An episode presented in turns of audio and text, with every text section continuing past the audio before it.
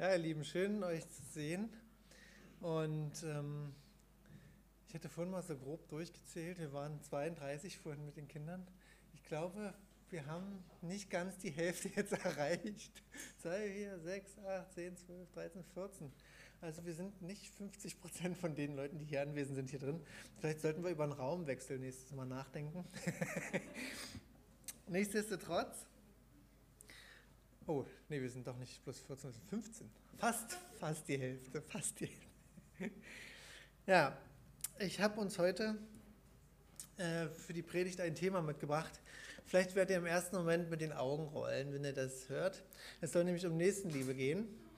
Und ähm, im Endeffekt sagt er vielleicht so, oh, das haben wir doch schon alles, kennen wir doch schon alles, wissen wir schon alles, äh, langweilig, hast du was anderes.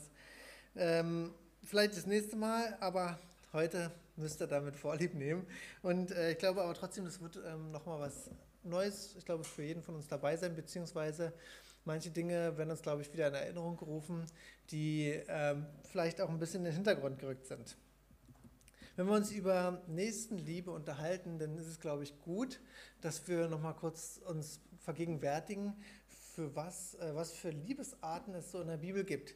So, und jetzt seid ihr dran. Was haben wir denn so für Liebesarten, von der die Bibel berichtet? Elisabeth. Agape. Agape, was äh, ist das? Bedingungslose Liebe. Bedingungslose Liebe, okay. Bitte? Göttliche Liebe, ja, als Ergänzung, genau. Was haben wir noch? Liebe. Gemeinschaft. Filia, genau, so die Freundesliebe, genau, bezeichnet. Gibt es noch was? Eros. Was ist das? Das hohe Lied. Das hohe Lied. Ja, da kommt viel drin vor davon, genau. Also so diese ja, erotische Liebe, wie es auch äh, beschrieben ist, also so die, diese, diese Liebe zum Partner und ähm, genau. Was gibt es noch? Gibt es noch eine? Gibt es, glaube ich, noch? Von der ich mal gelesen also ich habe da, hab das mir auch bloß nochmal gelesen, ja? so äh, Gottesliebe, dass man gehorsam ist, auch wenn es einem unangenehm ist. Ja, ich glaube, das geht so in Richtung Agape. Also, ja, aber das ist richtig. Ich dachte an so eine Episode, ich weiß nicht, wo die steht, wo Gott einem Mann befohlen hat, seinen Sohn zu töten, aber es dann doch machen wollen. Ja, Und dann hat Gott am letzten Moment gesagt, nee, genau. Abraham. Hm. Aber aus zu Gott hat er dieses unglaubliche Ja, genau. Also ich denke, das geht in Richtung Agape-Liebe. Hm. Ich habe noch gefunden, dass es noch die. Oh, Helmut, Entschuldigung. Ja, ähm, die ist wichtig, gebe ich dir vollkommen recht. Ich weiß nicht, ob es dafür einen extra Begriff gibt. Ähm, weiß jemand, unter was man das zählen könnte, die Selbstliebe? Zählt die vielleicht sogar mit in die Filia rein, wenn man sagt, die Freundesliebe, dass man auch sich selbst annimmt? Ich weiß es nicht, in welche Kategorie ich vielleicht die schmeißen würde, aber ist auf jeden Fall richtig. Die Selbstliebe ist auch was ganz Wichtiges, ja. Aber als, äh, als was extra. Nicht Selbstliebe gleich egoistische Liebe, sondern es ist. Ja, aber es ist nicht ein gewisser Egoismus, wenn ich, ich mich meine, mir alles dreht sich um mich. Ja, aber wenn Gott, wenn Gott sagt, liebe deinen Nächsten wie dich selbst, dann ist es sogar eine Aufgabe. Ne? Also ich würde Selbstliebe nicht als egoistische Liebe Eine wechseln. Annahme, sich selbst anzunehmen, Gott bei mir. Ja, mit dem Egoismus ist, glaube ich, so ein. Das Ja. Ich glaube, Egoismus hat so, hat so zwei Seiten, zwei Gesichter. Ne? Zum einen was Negatives, wenn ich nur auf mich schaue und nichts anderes mehr, äh, dann ist es was Schlechtes. Aber ein gesunder Egoismus ist, glaube ich, auch wichtig, dass ich nicht alles von mir aufopfere und mich gar nicht mehr um mich selbst kümmere. Ähm, ich glaube, das ist so ein, so, ein, äh, ja, so ein Wort, was zwei Gesichter hat. Und ich habe noch gefunden, dass es noch die Storge gibt. Das ist wohl die Liebe zwischen Eltern und Kindern. Also ähm, habe ich bisher auch noch nicht so, äh, bis jetzt wahrscheinlich gar kein Beispiel. Ich wollte es nur mal, weil ich es in der Recherche so mitgefunden hatte, wollte ich also euch das noch mit so auf den Weg geben. Ähm, genau, also das sind die, die Arten von Liebe, die wir so finden. Und äh, wenn wir von der nächsten Liebe sprechen, also ähm, von dem, wie wir unseren Nächsten lieben sollen, dann ähm, kann man, glaube ich, eine Sache ausschließen, um die es nicht geht. Das ist, glaube ich, die Eros-Liebe und das wird, glaube ich, sehr oft vermischt. Wenn wir sagen, ich, ich, lieb, ich soll doch meinen Nächsten lieben und deswegen soll ich ja alle auch mit der Eros-Liebe lieben. Ich glaube, das ist nicht gemeint in dem Fall. Das könnten wir, glaube ich, ausschließen. Und bei den anderen, äh, ich glaube, da fließt manches mit rein, aber hauptsächlich geht es, glaube ich, um die Agape-Liebe, wenn wir darüber reden. Und jetzt würde ich euch mal ein paar Fragen stellen und ähm, ihr sollt mir mal beantworten, wie leicht euch das fällt. Nämlich geht es darum, wenn ich sage, auf einer Skala von 1 bis 10, wie leicht fällt es dir, deinen Partner, deine Eltern oder deine besten Freunde, die du so hast, die zu lieben? Eins ist, äh, fällt mir leicht, zehn fällt mir nicht, nee, andersrum. Eins ist, äh, fällt mir nicht so leicht, zehn fällt mir, mir leicht. In, in welcher Form? Also, also es gibt ja, also jetzt klar, nicht die Eros-Liebe, das Mhm. ist klar.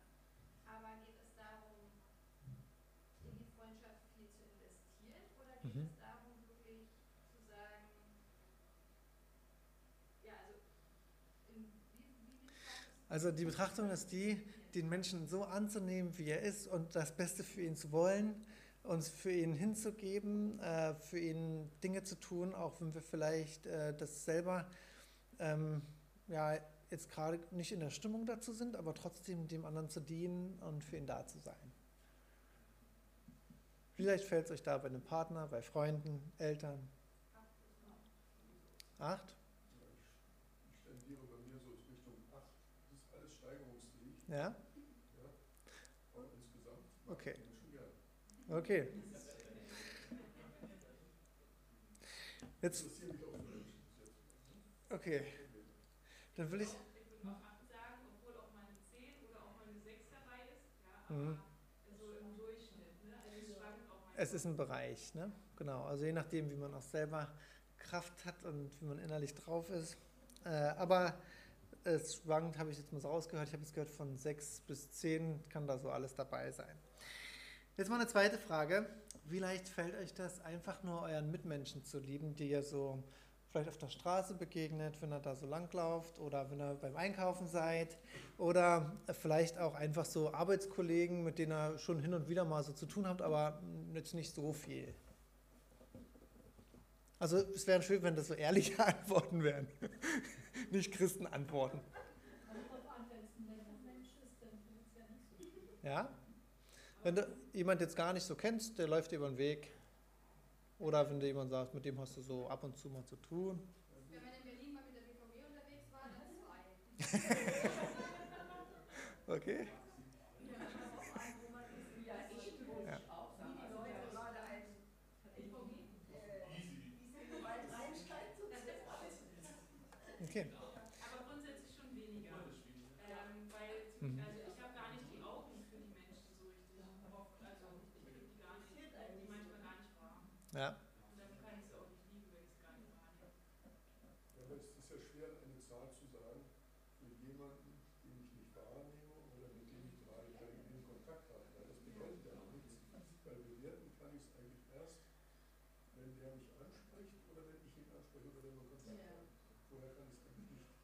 Genau, aber Das ist eigentlich neutral. hast du, hast du grundsätzlich recht, aber dann spezifiziere ich das vielleicht ein bisschen.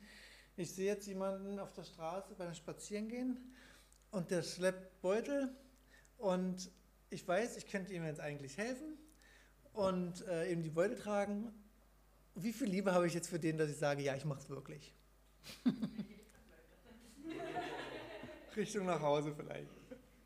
Aber gut, okay. Also, ihr, wisst auf jeden Fall, worauf ich hinaus will. Es ist ten, tendenziell wahrscheinlich schon so, dass die Liebe für so einen Menschen, den ich nicht so kenne dem ich im Alltag begegne irgendwo, dass ich für den wahrscheinlich nicht ganz so viel Liebe habe jetzt für meine, wie für meine Lieben, denen ich so begegne.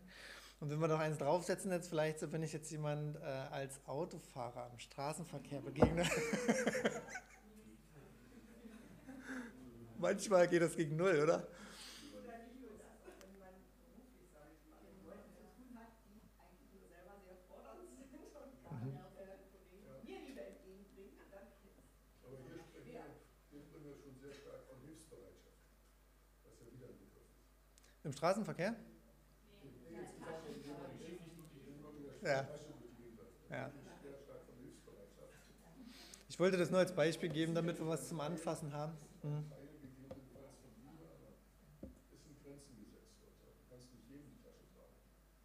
Das ist richtig, klar, logisch. Ein, gebe ich dir auf jeden Fall recht. Wie sieht es denn aus mit Menschen, wo wir wissen, dass die äh, hinter unserem Rücken über uns reden, vielleicht auch schlecht reden?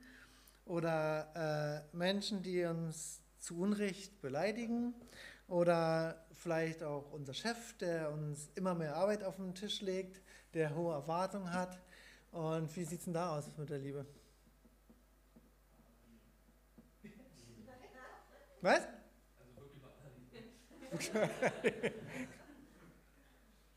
Vielleicht können wir noch einen draufsetzen, Menschen, die uns ver- versetzen. Wurdet ihr schon mal versetzt von jemandem? Und äh, hinterher wurde dann vielleicht auch noch gesagt, ja, ist doch deine eigene Schuld. Das ist dann noch so die höchste Steigerungsform, glaube ich, in dem Fall. Ähm, dann Menschen, die uns immer wieder enttäuschen, wo wir immer wieder investieren und die immer wieder uns dann enttäuschen, die es immer wieder schaffen, auf irgendeine Art und Weise uns irgendwie ähm, traurig zu machen.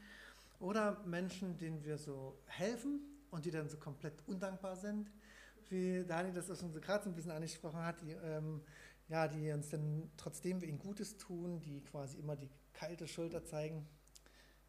Ich glaube, das ist so schon das äh, Schwierigste, oder? Die Menschen so zu lieben.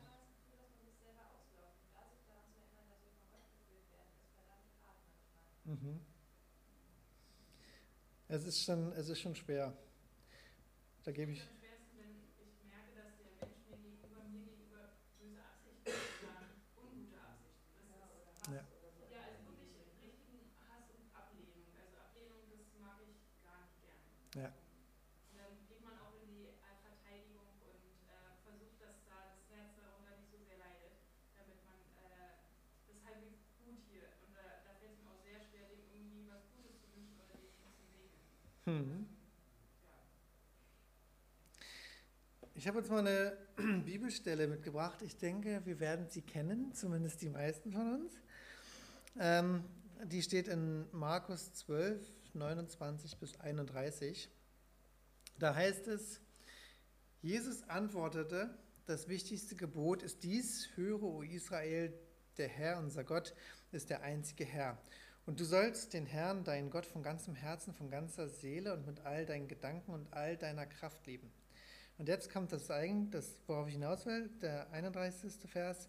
Das zweite ist ebenso wichtig, liebe deinen Nächsten wie dich selbst. Kein anderes Gebot ist wichtiger als diese beiden. Jetzt kommt das Gebot, das nochmal mit zum Tragen, was wir vorhin gesagt hatten, die Selbstliebe. Und ähm, bei diesem Vers, jetzt könnte man sich natürlich fragen, wer ist denn mein Nächster? Und ähm, die Frage, wir haben jetzt ein paar Fragen uns gestellt. Und jetzt ist für mich äh, die Frage, sind das alles unsere Nächsten? Oder sind nur die unsere Nächsten, mit denen wir gut können? Oder wer ist denn jetzt mein Nächster? Bitte? Alle, mit denen ich zu tun habe? Ja. Also auch der, der mich tatsächlich im wahrsten Sinne des Wortes im Straßenverkehr kreuzt, der mir vielleicht die Vorfahrt nimmt. Auch derjenige, der an mir vorbeiläuft und vielleicht ein Problem hat mit seinem Beutel oder derjenige, der krank ist neben mir, der langläuft. Das ist mein Nächster. Und wenn ich jetzt mal so davon äh, spreche, von der Selbstliebe, ich glaube, äh, uns, ich glaube, jeder von uns hier ist eigentlich so, dass es ihm selbst gut gehen will. Dass wir irgendwie wollen, dass wir, dass wir versorgt sind, dass wir glücklich sind und dass wir uns selbst lieben. Ich denke, da gibt es auch immer wieder so Probleme, dass man sich selbst vielleicht nicht so richtig annehmen kann, aber wenn wir davon mal ausgehen, dass wir mit uns im Reinen sind und dass wir uns selbst lieben, bin ich denn wirklich so, dass ich möchte, dass es meinem Nächsten genauso gut geht wie mir, dass ich den genauso lieben kann wie mich selbst? Müsst ihr vielleicht nicht laut antworten, aber die Frage könnt ihr euch mal stellen. Naja, ich kann mich ja schon, wie ein, insgesamt mit allen Menschen zusammen, bin ich ja genau genommen auch wiederum ähnlich wie ein Leib. Wir sind eine Mhm. Gemeinschaft insgesamt. Und ich habe natürlich ein Thema, wenn es meinem Arm nicht gut geht. Ja, dann werde ich auch nicht von vornherein normal Thema hinein, in das Thema hineinversetzen müssen, warum es verdammt nochmal meinem Mann nicht gut geht. Oder, oder wo es meinem Herzen nicht gut geht. Und äh, obwohl ich die Sache überhaupt nicht liebe. Mhm. So die Situation wahrscheinlich sogar relativ hasse, so ungefähr die Situation. Mhm. Aber meinen Arm werde ich deswegen trotzdem so behandeln müssen. Ja, da ist ein Teil von mir. Das Du hast natürlich recht. Und ich glaube, in der theoretischen Betrachtung werden dir da sicherlich alle recht geben. Aber in der Praxis sieht es dann doch manchmal ein bisschen anders aus. Aber wir kommen noch dazu. Und ich habe mal uns ein paar Beispiele mitgebracht aus der Bibel, wo es auch um Nächstenliebe geht. Und ich glaube, ein Beispiel, was wirklich sehr ähm, interessant und auch, äh, was wir uns vielleicht wirklich gut vorstellen können und wo wir vielleicht auch schon einiges drüber gehört haben, ist äh, David. David ist, äh, Niklas, es tut mir leid, wir hatten diese Woche ein Gespräch, du hast schon einiges davon gehört heute von der Predigt, aber ich glaube, es ist nicht schlecht, das trotzdem nochmal zu hören. Und zwar äh, der David, das ist ähm, jemand gewesen, der wurde von Gott eingesetzt als Thronfolger von Saul. Saul war der erste König und, äh, in Israel und er wurde, ähm, also er hat dann angefangen, ähm, nicht mehr das zu tun, was Gott will. Also er ist sozusagen abgefallen und ähm, Gott hat gesagt, nee, äh, ich setze jemand anderen ein. Und ähm, er hat diesen David eingesetzt. Er wurde schon zum König gesalbt, also diese Prozedur, dass er wirklich so diese, äh, diesen, ich sag's mal, diesen Titel hatte als König, das ist schon sehr zeitig passiert. Und dennoch war Saul noch eine ganze Zeit lang König. Und ähm, es war dann so, dass äh, David über, naja, ich würde fast jetzt mal sagen Zufall, wo es keine Zufälle gibt, aber er kam an Königshof und er hat Saul gedient. Also er war ein Diener von Saul. Er hat, äh, immer wenn es ihm schlecht ging, hat er die Harfe gespielt. Er ist für den Krieg gezogen an vorderster Front, hat die Truppen geführt, also hat quasi sein Leben aufs Spiel gesetzt, um für den König zu dienen. Und letztendlich hat Saul ihn aber so sehr gehasst, dass äh, David sein halbes Leben vor ihm auf der Flucht war. Und er hat in Höhlen gewohnt und ähm, er hatte immer Angst darum, dass jetzt gleich jemand kommt, ihn umbringt. Ähm, und trotzdem merken wir, wenn wir das mal so lesen, was da so steht in der Bibel über David, dass er nie aufgehört hat, Saul zu lieben. Und das sehen wir daran, ähm, er hatte mehrmals die Möglichkeit, Saul umzubringen. Seinen größten Verfolger. Und er hat es nie getan, weil er gesagt hat, dieser Mensch ist von Gott eingesetzt. Er ist der König über Israel und ich werde nicht meine Hand an ihn legen.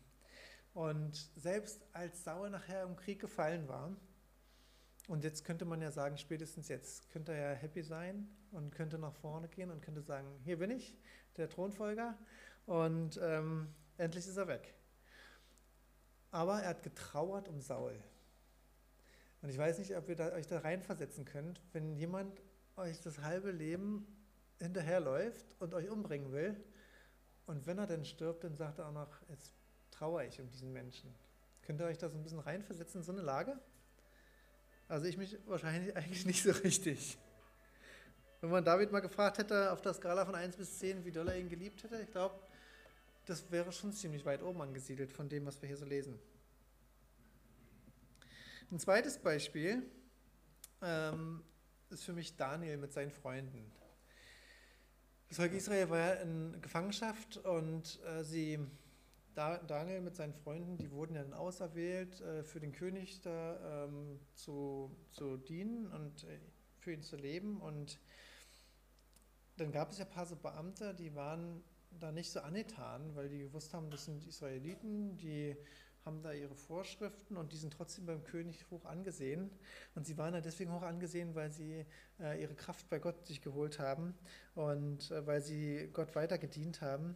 Da hat Gott ihnen die Gunst geschenkt, dass sie trotzdem ein gutes Ansehen hatten. Und dann ist es so gewesen, dass so ein paar von den, ähm, ja, von den, ich will es mal sagen, äh, höheren Angestellten vom König, die wollten ihnen dann eine Falle stellen und die wollten dann sozusagen, dass Daniel und seine Freunde nicht mehr Gott anbeten, sondern nur noch allein den König. Und weil er es dann nicht gemacht hat, sondern er trotzdem weiterhin zu Gott gebetet hat, haben sie ihn in die Löwengrube geschmissen. Und ähm, Daniel, der ist relativ entspannt in der Sache, weil er weiß, Gott ist bei ihm. Und er hat trotzdem so diesen, den König, der das dann veranlassen musste, weil es ja dieses Gesetz gab. er hat trotzdem ihm weitergedient, auch danach, als dann die Sache vorbei war, äh, Gott die Löwen äh, gebändigt hatte, dass sie ihn nicht angreifen und als er dann rausgeholt wurde, hat trotzdem den König weitergedient. Und auch die Freunde von Daniel, die sich nicht vor dieser Statue des Königs da niedergeworfen haben und ihn angebetet haben, ähm, die wurden ins Feuer geworfen. Und auch da hat Gott seine Hand über sie gehalten und sie haben trotzdem weiterhin ihm gedient. Ja? Helmut? Ja, ich denke, es ist einfacher, ihn zu lieben, so ungefähr, wenn ich mir die Mühe mache, mich in seine Situation erstmal zu versetzen. Mhm. Denn es macht keiner etwas grundlos. Mhm. Das ist nicht üblich. Es ist unschön, wenn die Attacke gegen mich läuft. Aber es gibt Gründe dann dafür, die bei dem liegen, vor, vor welchen Dingen hat er in der Regel Angst. Das ist die Frage. Natürlich hat Saul Ängste gehabt. Saul hat Ängste gehabt, wenn der jetzt plötzlich König wird. Was wird aus mir? Das hängt eventuell mit seiner Geschichte zusammen. Ich weiß nicht, wie er König wurde. Mhm. Ja, oder was, das ist, was ja vielfach üblich war unter Königen, der der vorherige muss mit Stumpf und Stiel ausgerottet werden. Auf die Gesetze, auf die Gesetze von Machiavelli. Und Du hast, du hast vollkommen recht mit dem, was du sagst. und in dem Moment, wo ich mich hineinversetze, Mhm. verstehe ich gegebenenfalls, wie er handelt, und, aber ich finde auch bessere Ansätze, Mhm. wie ich mit dem Angriff klarkomme oder was ich dagegen machen kann, Mhm. Angriff, um die in die Luft zu bringen. Mhm. Das ist aber schon ein Liebesakt, mich in den einzubringen. Ganz, äh, hast du vollkommen recht.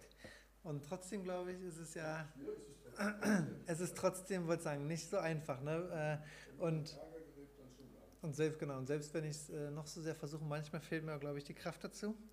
Und wir schauen mal noch auf ein drittes Beispiel. Da geht es, äh, um wen könnte es da gehen in meinem dritten Beispiel? Jetzt ist diese Zeit gekommen. Jawohl! Die Antwort, die richtige Antwort ist immer Jesus bei so einer Frage. Wenn wir mal auf ihn schauen, er hat sich, ähm, sage ich mal, aus, also er ist vom Himmel, wo es schön war, ist er herabgekommen auf die Erde, in Not und Elend. Er hat sich klein gemacht, er hat das alles so miterlebt, was so Menschen äh, miterleben. Er hat dann hier auf der Welt, hat er stets und ständig dafür gesorgt, dass es Menschen gut geht. Er hat also Kranke gesund gemacht. Er hat die, die benachteiligt waren, äh, liebevoll aufgenommen, die Zöllner, die verachtet waren, die Huren und ähm, die Sünder, die wirklich nicht angeschaut wurden von vielen Leuten im Volk, den hat er sich zugewandt. Und äh, also so ein ganz, wie soll ich sagen, also er hat ganz viel geopfert so, ne, für die Menschen. Er hat, es steht in der Bibel, dass er frei von Schuld war. Und dennoch, und dennoch hat sich das ganze Volk gegen ihn gewandt. Zumindest, sage ich mal, ein sehr großer Teil. Und die Menschen, die vorher ihn noch bejubelt haben, die ihn mit Palmen äh, empfangen haben in Jerusalem, die haben ihn später, haben darauf geschrien, ans Kreuz mit ihnen. Und die, die sind dafür verantwortlich gewesen, äh, dass Jesus am Kreuz gestorben ist. Und Jesus, der hat das einfach hingenommen. Und selbst als er da am Kreuz hing, und ich weiß nicht, ob ihr euch das vorstellen könnt, wie das, äh, wie das ist. Ich glaube, wenn wir uns so gerade zu Ostern, wo wir uns immer wieder so auch ganz bewusst so daran erinnern, dann kann man das vielleicht ansatzweise so ein bisschen verstehen. Aber ich glaube, wir werden das niemals in Gänze verstehen können, was Jesus für uns getan hat. Dass er am Kreuz hing, ohne Schuld, und trotzdem ist einer seiner letzten Sätze, dass er sagt, Vater, vergib ihnen, denn sie wissen nicht, was sie tun. Ähm, das ist für mich so ein, so ein unglaublicher Akt der Liebe, die er da seinen Nächsten gegenüber äußert, dass er trotzdem er unschuldig am Kreuz hängt und verblutet, verspottet wird, dass er trotzdem noch sagt, vergib ihn. Ich habe mich gefragt, wie das wirklich so bei mir ist. Solange wie, das haben wir eingangs schon so gesagt anhand der Beispiele, solange der Nächste noch lieb und freundlich zu mir ist, da kann ich dieses erst diesen, dieses, dieses äh, Gesetz, dieses Gebot, was Jesus mir gibt, ich soll den Nächsten lieben wie mich selbst, kann ich das noch ganz gut anwenden. Ich, ja, der ähm, ist doch ein angenehmer Mensch und ich helfe, wo ich kann und äh, ich gebe vielleicht auch mal 120 Prozent, um demjenigen noch zu helfen, auch wenn ich vielleicht schon selber Karo bin. Aber dann gibt es auch Menschen, die mich, denen ich vielleicht nicht so ein gutes Verhältnis habe, wo vielleicht ist jemand unter uns, der gemobbt wird, auf Arbeit oder in der Schule oder wo auch immer, oder Menschen, äh, die ähm, verlassen wurden von jemandem, äh, wo jemand äh, sich vielleicht der Partner fremd gegangen oder wenn jemand ähm, hat vielleicht auf Arbeit oder irgendwo was ausgearbeitet, hat sich da voll rein investiert und jemand anders hat sich das genommen und hat es als seins verkauft. Kennt ihr sowas? Ich habe so Arbeit erlebt, schon mehrfach. Da wurden Ausarbeitungen gemacht, dann wurde die Präsentation genommen, wurde der Name unten geändert und dann wurde es an einer höheren Stelle vorgetragen, wie toll man doch ist. Ähm, dann gab es vielleicht Dinge, wo, hatten wir auch schon angesprochen heute, wo jemand versetzt wurde, wo jemand in Zeit gestohlen wurde und äh, hinterher wurde man noch angeblafft. Ja, dein Problem oder weiß ich nicht. Dann ähm, gibt es vielleicht auch Menschen, die wir, wo wir richtig viel Zeit investiert haben, wo wir, die in Not waren, die wirklich Hilfe gebraucht haben, wo wir uns investiert haben, wo wir vielleicht sogar unser Portemonnaie aufgemacht haben und für die Menschen auch Geld gegeben haben, was Dinge geopfert haben, damit es ihnen gut geht. Und dann dauert es vielleicht ein paar Wochen, dann ändert sich die Situation und man kriegt wie so ein Messer in den Rücken gerammt von denen, weil sie dann äh, vielleicht Dinge verbreiten, die nicht in Ordnung sind. Und ich muss sagen, ich habe solche Sachen erlebt und wir hatten äh, das auch in jüngster Vergangenheit. Ihr wisst, dass wir auch äh, Victorias Haus vermietet hatten und auch da hat man sich immer investiert, hat versucht, dass es den Leuten so gut wie möglich ging. Dann haben die sich nicht an Vertrags, äh, teilweise nicht an Vertragsbedingungen äh, gehalten und ähm, dann hat man gesagt, komm, ja, machen wir Zugeständnisse, damit es ähm, alles läuft und man will auch, dass es den Menschen gut geht. Und hinterher wurde dann noch einer draufgesetzt und äh, das tut schon weh, ne? Und ich habe es auch schon erlebt in meinem Leben, dass, äh, dass es wirklich Menschen gab, die man geholfen hatte, als es ihnen dreckig ging. Man hat die aufgenommen, die konnten bei einem schlafen. Man hat sich um sie gekümmert, man hat sie unterstützt. Und dann ein bisschen später äh, wurde man für kleine Sachen, die vielleicht nicht so hundertprozentig korrekt waren, die aber niemandem wirklich geschadet haben, wurde man hinterher dann noch dafür verhöhnt oder äh, verspottet oder Maß genommen. Ich habe es letzte Woche erlebt auf Arbeit. Äh, wir hatten, mh, ja, jetzt in, über den Sommer hatten wir eine relativ lange Betriebsruhe, fast die ganzen Ferien, fünf Wochen. Und wir hatten natürlich jede Menge umzubauen und äh, Anlagen zu warten. Und dennoch ist es ja so, dass man auch als zuständiger Sachbearbeiter für diese Baustellen halt nicht immer da sein kann. Genauso wie diejenigen, die es ausführen, die Mechaniker, die Elektroniker, die haben auch Urlaub. Es ist die Ferienzeit, man hat Kinder, man ist mit denen unterwegs und man ist halt nicht die ganze Zeit da. Und äh, das saß ich auch da in der Werkstatt und hatte dann mit den Leuten gesprochen und die waren total verärgert. Ja, und die kümmern sich hier nie, die sind nie da, die machen nichts. Und wo man dann, ähm, egal was man gesagt hat, äh, man konnte es ihnen nicht recht machen. Und äh, wo dann auch so alles über einen Kamm geschert wurde. Ne? Und dann, das ist alles schlecht. Und wenn man dann aber dahin gegangen ist in die Werkstatt, hat gesagt, ah, ihr könnt doch jetzt gehen. Und also so total widersprüchlich. Und dann dachte ich hinterher auch so, man kann es ihnen nicht recht machen, egal wie man es macht. Ist man da, ist es schlecht, dann stört man. Ist man nicht da, ist es auch schlecht.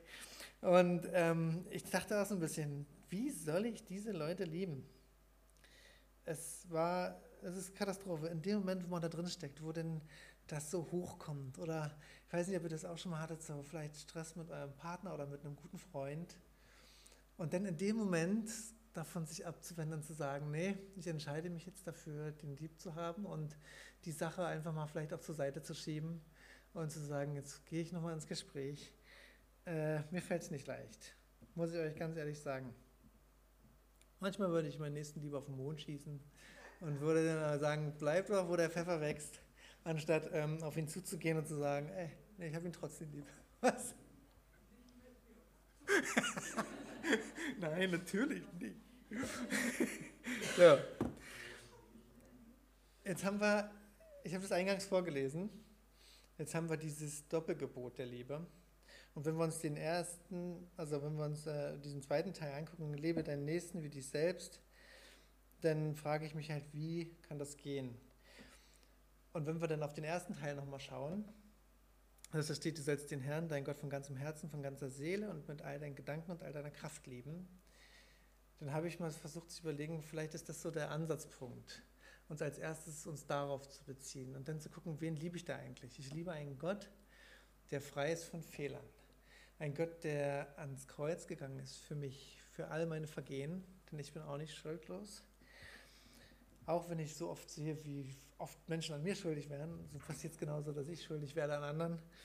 Und dieser Gott liebt mich bedingungslos. Und selbst als er am Kreuz hängt, sagt er noch, dass er uns liebt und will, dass wir nicht verloren gehen.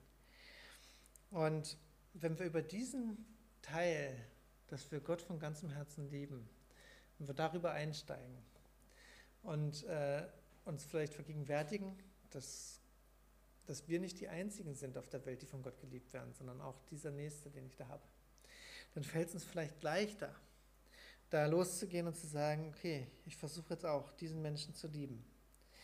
Wie kann ich das ganz praktisch machen? Ähm, die Frage habe ich mir auch gestellt. Und ich glaube, ein Schlüssel ist, dass wir vergeben. Und ähm, manchmal ist es auch so, dass wir uns sagen, okay, ich kann es vielleicht noch nicht ganz meinem Herzen sagen, aber ich sage es schon mal, ich, ich, will ihm vergeben.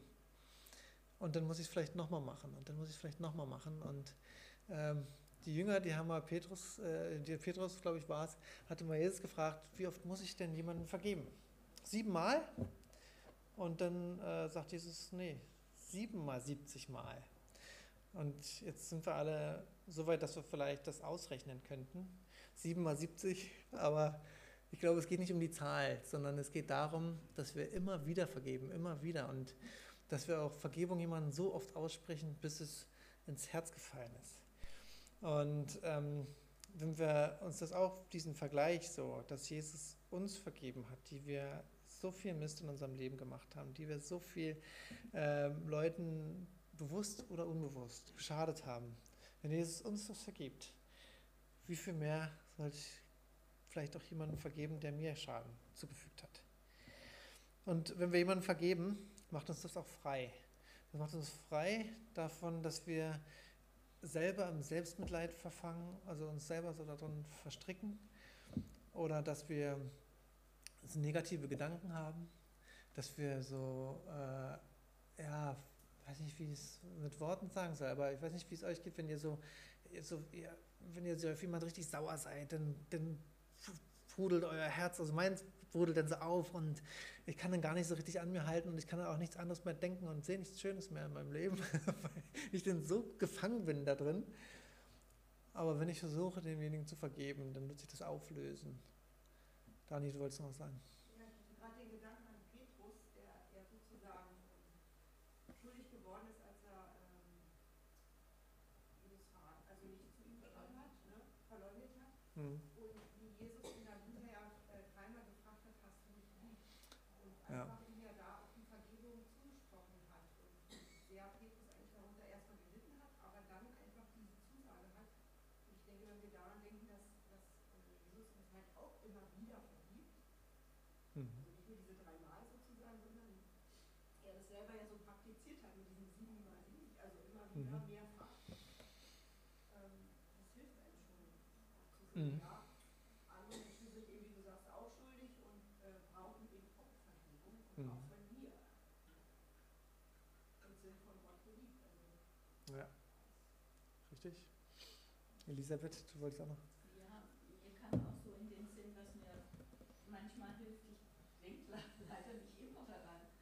fällt es leichter, wenn ein anderer über jemanden spricht und über den geärgert ist. Fällt mir immer wieder dieser Satz ein, ja, aber Jesus liebt den anderen auch, auf den du gerade wütend bist. Ne? Genau. Also das möchte ich mir auch dann immer mehr in Erinnerung halten. Nicht nur, dass ich dem jetzt vergebe, weil der mir irgendwie was Schlechtes gesagt hat oder mir mhm. hinter meinem Rücken geredet hat, sondern mir bewusst zu machen, Jesus liebt auch den. Mhm.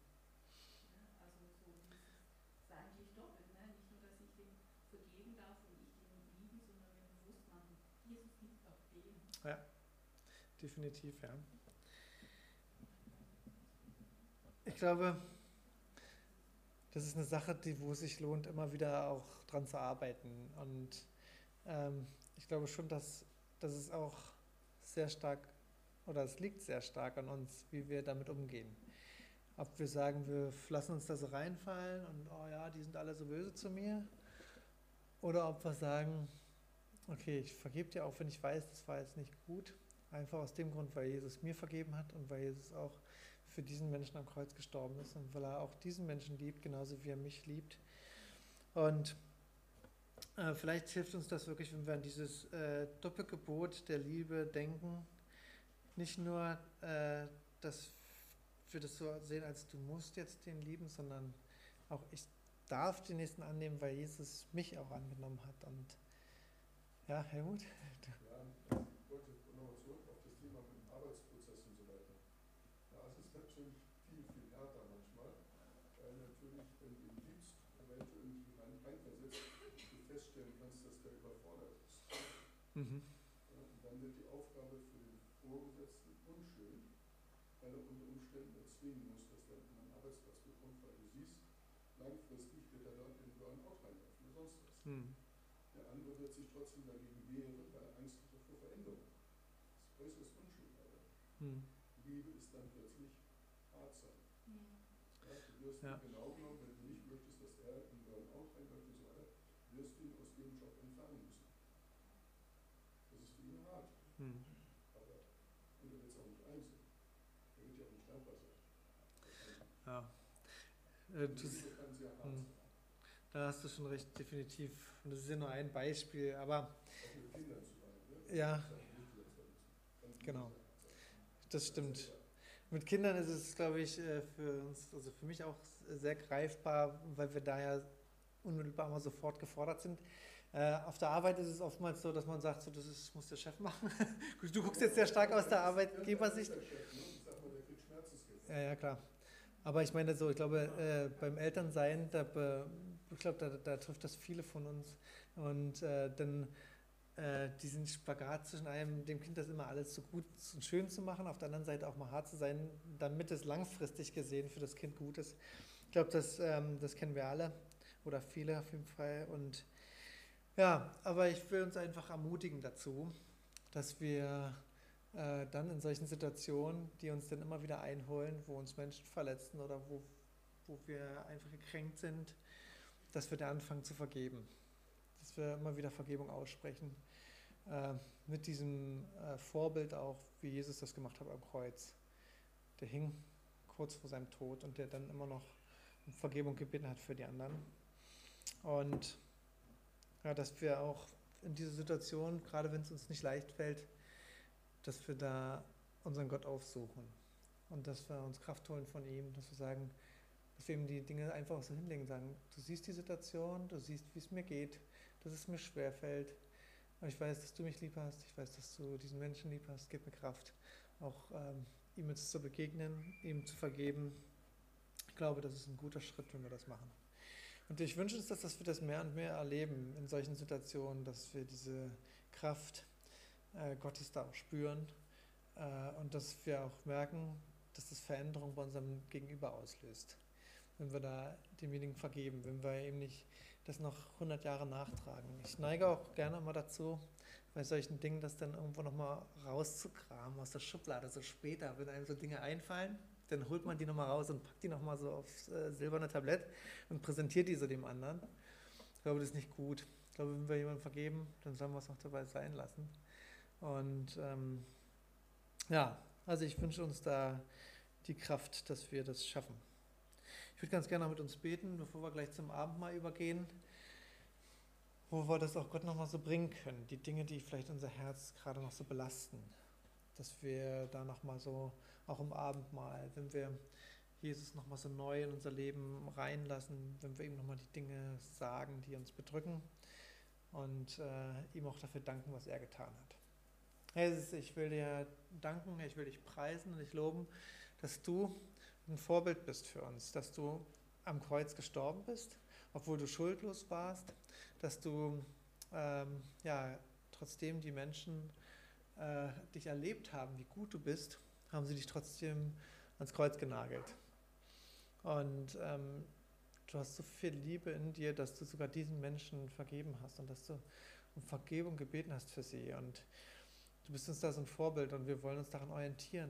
Aber du siehst, wie schwach wir auch oft sind, wie schwer es uns fällt, Menschen, die uns äh, irgendwie, ja, die uns wehtun, die ähm, ja, Dinge über uns sagen, die nicht wahr sind, die, die uns wirklich verletzen, wenn wir, dass wir ihnen vergeben, dass wir das tun, was du gemacht hast. Wir bitten dich, dass du uns Kraft gibst, das äh, in unserem Alltag auch wirklich anzuwenden. Dass wenn da solche Dinge passieren, Situationen da sind, dass wir aus deiner Kraft heraus den Menschen auch so Vergebung zusprechen. Und dass wir das erleben, das wünsche ich mir, dass so Freiheit kommt in unser Herz. Und äh, ja, dass wir wirklich deine Liebe und deine Gegenwart spüren. Danke, dass du wirklich ein guter Gott bist, ein Gott, der ohne Fehler ist, ein Gott, der immer seine Arme aufhält und auf uns wartet, auch dann, wenn wir schuldig vor dir werden. Du bist nicht jemand, der nachtragend ist, sondern du freust dich, wenn wir kommen. Du freust dich, wenn wir dich um Vergebung bitten. Und ähm, ja, hilf uns wirklich, dass wir uns da an dir orientieren, dass wir versuchen, dir ähnlicher zu werden und das zu tun, was du machst. Danke, Herr, für, ja, dafür, dass wir von dir lernen können und ja, dass du es uns vormachst, wie man liebt.